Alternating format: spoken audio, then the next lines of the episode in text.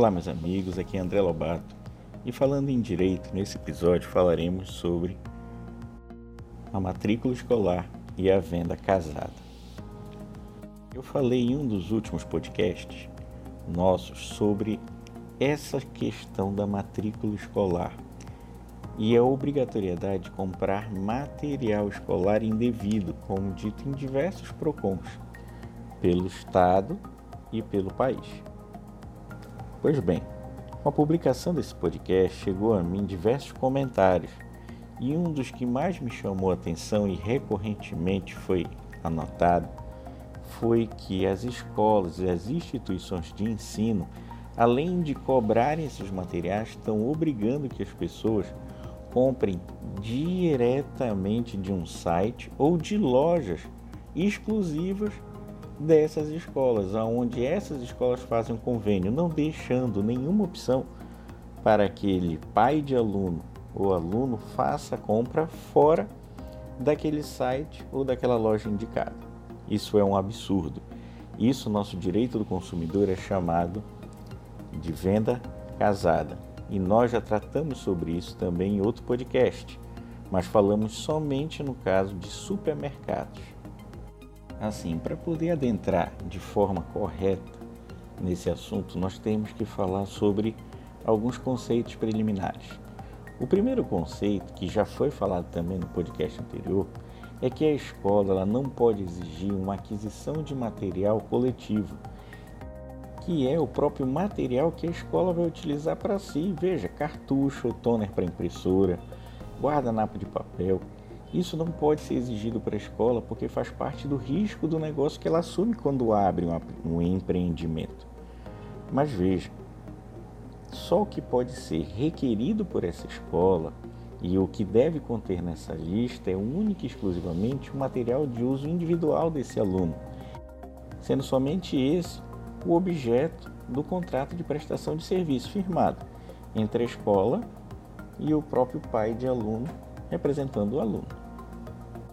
É também claro, como foi falado anteriormente, que essa relação entre escola e pais e o aluno, representando o aluno, no caso os pais, ela é uma relação de consumo, sim, e protegida pelo CDC, nosso Código de Defesa do Consumidor, que rege essas relações de consumo e de prestação de serviço. Pois bem, a escola também não pode exigir que esses materiais ou uniformes ou qualquer outro serviço seja feito por determinada marca ou loja de forma exclusiva. Mesmo que seja um exemplo de qualidade, essa escola deve dar opções para o consumidor e, a princípio, deve deixá-lo livre para que possa efetivar a compra aonde quer que seja. Esses procedimentos de forçação, de venda casada, é o mesmo que é apontado no artigo 39.1 do CDC, sendo que a única exceção a essa regra são artigos que não são vendidos no comércio, como é o caso, por exemplo, de apostila pedagógica. Sempre lembrando que há uma exceção nessa apostila, porque nesse caso ela não pode ter taxa cobrada para essa finalidade. Ou seja, o aluno e os pais não podem pagar uma taxa extra para adquirir essas apostilas. Vou citar agora para vocês alguns exemplos de práticas de venda casada realizada para as escolas. 1. Um, os pais de aluno que compram serviços de educação e são obrigados a comprar as apostilas, como falado em cima, e pertencem a uma empresa detentora de um sistema de ensino. 2.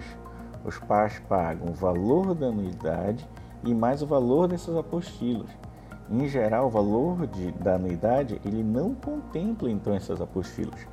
São valores separados e às vezes até em boletos separados, o que já é um absurdo. E outra, se o pai tem dois filhos, é, um no primeiro ano e outro no segundo ano, o do segundo ano não pode transferir para o primeiro ano as suas apostilas utilizadas. Isso é outro absurdo. Os pais ficam proibidos então de comprar apostilas do aluno que já cursou aquele ano, ou seja, ele só pode comprar as apostilas mesmo que não haja nenhuma mudança pedagógica, nenhuma mudança de matéria, ele tem que comprar a apostila diretamente daquele detentor do programa de ensino. E algumas escolas ainda os pais são ameaçados de suspensão dos serviços educacionais contratados se não adquirirem essas apostilas.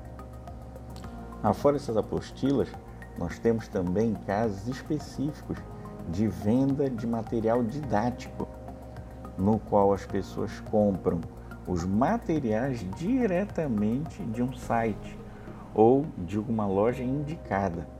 Também nós temos a venda de uniformes de forma padronizada por um só, uma só empresa ou uma só costureira. E isso tudo configura a venda casada.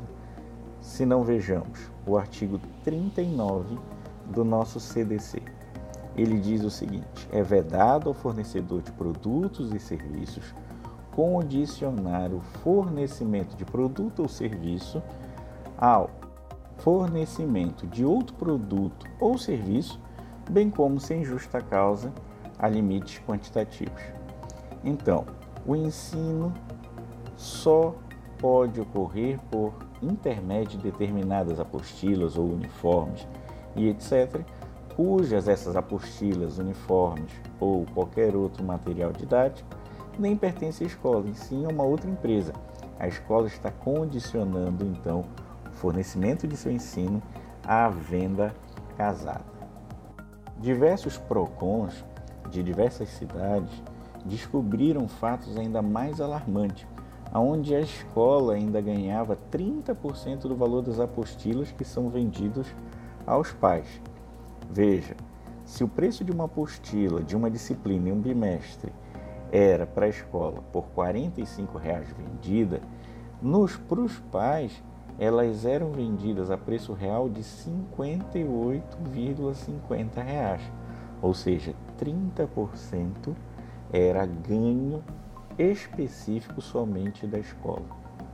Muito raramente um consumidor tem conhecimento da irregularidade que é esse procedimento efetivado para a escola e não fica sabendo dessa transação comercial que a escola faz com o pessoal do uniforme, com quem fornece as apostilas ou para quem fornece até mesmo aquele material de consumo que a escola pede para comprar.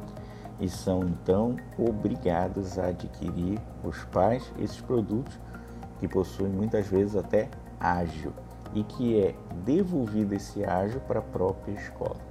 Que absurdo! Ainda sobre o uniforme, como já falamos, a escola não pode exigir de maneira nenhuma que seja feito esse uniforme por um único estabelecimento, obrigando que os pais do aluno e o aluno comercializem, comprem e adquiram somente esse uniforme desse estabelecimento. Isso já é venda casada.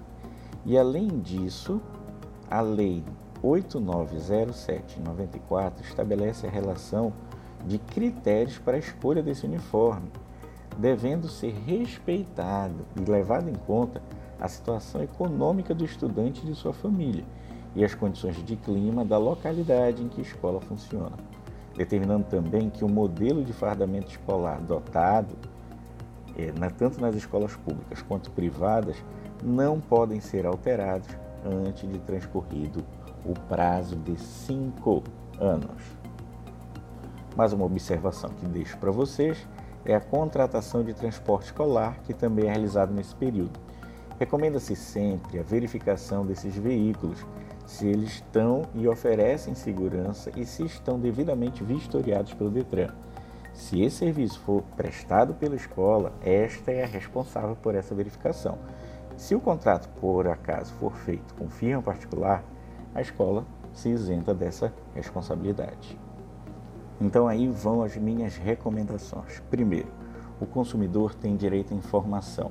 Então, pela transparência contratual que deve exigir entre a escola e o aluno, representado pelos pais, deve conter, caso haja alguma anormalidade na lista de material ou desconfiança na compra ou qualquer tipo de fato analisado de modo a poder infringir o direito do consumidor, convém solicitar primeiramente explicações e esclarecimentos à escola, que pode ser resolvido internamente. a fim de que possa se efetivamente compreender qual a finalidade e a justificativa desse tipo de compra ou desse tipo de exclusividade. Aí já no caso da regra não ser respeitada, procura um PROCON da sua cidade e registra uma reclamação para que ele acompanhe esse caso.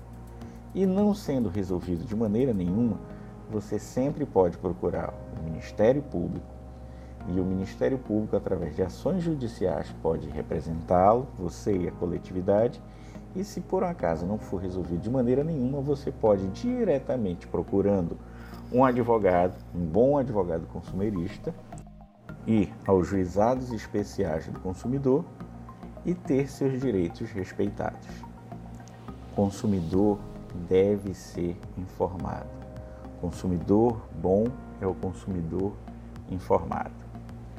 Espero então que vocês tenham gostado de mais esse áudio e para continuar atualizado, entre em nosso site www.endireito.com.br, assinem nosso podcast e nos sigam nas redes sociais. Arroba André Lobato em Direito e até logo.